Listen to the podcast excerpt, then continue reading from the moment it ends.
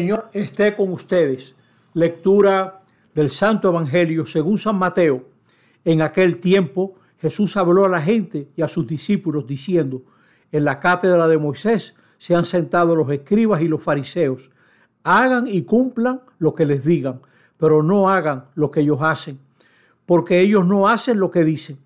Ellos amarran cargas pesadas e insoportables y se la echan encima a la gente en los hombros, pero ellos no están dispuestos a mover un dedo para ayudar. Todo lo que hacen es para que los vea la gente. Alargan las filacterias y ensanchan las franjas del manto.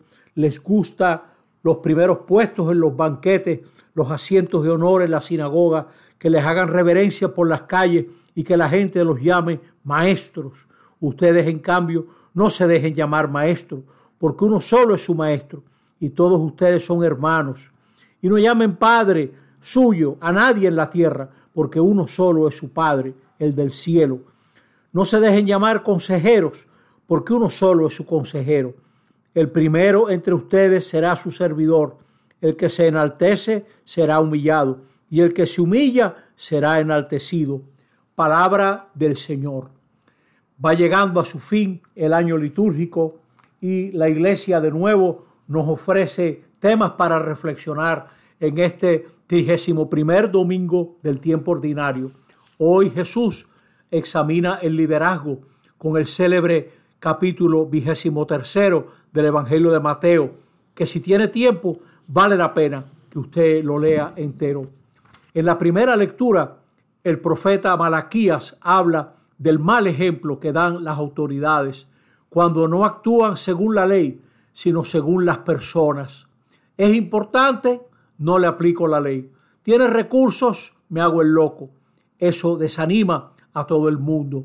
Qué tristeza da cuando uno está en una avenida esperando moverse hacia adelante y viene un vehículo poderoso y se nos echa encima y hay que dejarlo entrar. Está abusando de su poder. El poder y el liderazgo se corrompen cuando actúan en base a la ambición. Por eso el salmo de hoy dice, mi corazón no es ambicioso. La ambición ha dañado a tanta gente buena. O buscando ventaja, gobierno para mí, según mi conveniencia. O también el reconocimiento. Qué lindo Jesús denunciando cómo a los que estamos en autoridad nos gustan las reverencias y los saludos, etcétera, se nos pega toda esa prosopopeya y nos hace daño, nos hace daño. Porque entonces enseñamos y no cumplimos lo que enseñamos. Se lo echamos encima a otra gente. ¿Qué ejemplo tan grande nos dan? Las madres, los padres, tienen la autoridad, tienen el poder y ahí tú los ves sirviendo a sus niños.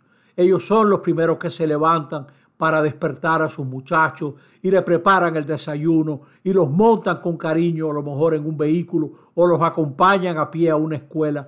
Son los más grandes y se hacen los más pequeños. Qué ejemplo tan grande nos dan. Y qué triste cuando los que mandan no cumplen lo que mandan. Cuando nos damos cuenta que están buscando el aplauso y no tanto resolver. ¿Qué país distinto tendríamos si el liderazgo privado y público con sinceridad buscase el bien común, buscase el bien común? Qué ganancia tan grande de prestigio cuando la autoridad se pone a servir. En un congreso de educación que hubo en La Habana, en el colegio donde yo estudié, mucha gente se quedaba sorprendido de un hombre mayor que a los viajeros que iban llegando con sus maletas, este señor mayor agarraba la maleta y se la subía a través de una escalinata. El colegio tenía una escalinata majestuosa a la entrada, pero molesta si tú venías cargado con algo, ahí no había rampa, ni había elevador, ni había nada. Y este señor mayor agarraba una maleta y subía y la dejaba arriba. Y volvía y bajaba y cogía otra. Y así. Y qué sorpresa de la gente cuando en el Congreso, cuando empieza el Congreso, el señor mayor era el rector del colegio, el, el superior de todos, el hombre que dirigía el Congreso, era el que cargaba maletas.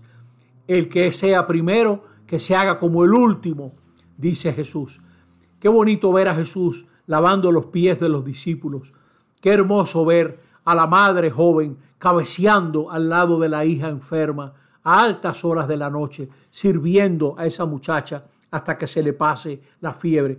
Nosotros necesitemos, necesitamos un liderazgo de menos títulos y más eficacia. Está la ciudad que no se puede dar un paso. Todo el mundo está montado y el que no está montado quisiera montarse en un carro. Y ¿quién no quisiera un carro? Pero señores, tenemos demasiados carros y pocas avenidas.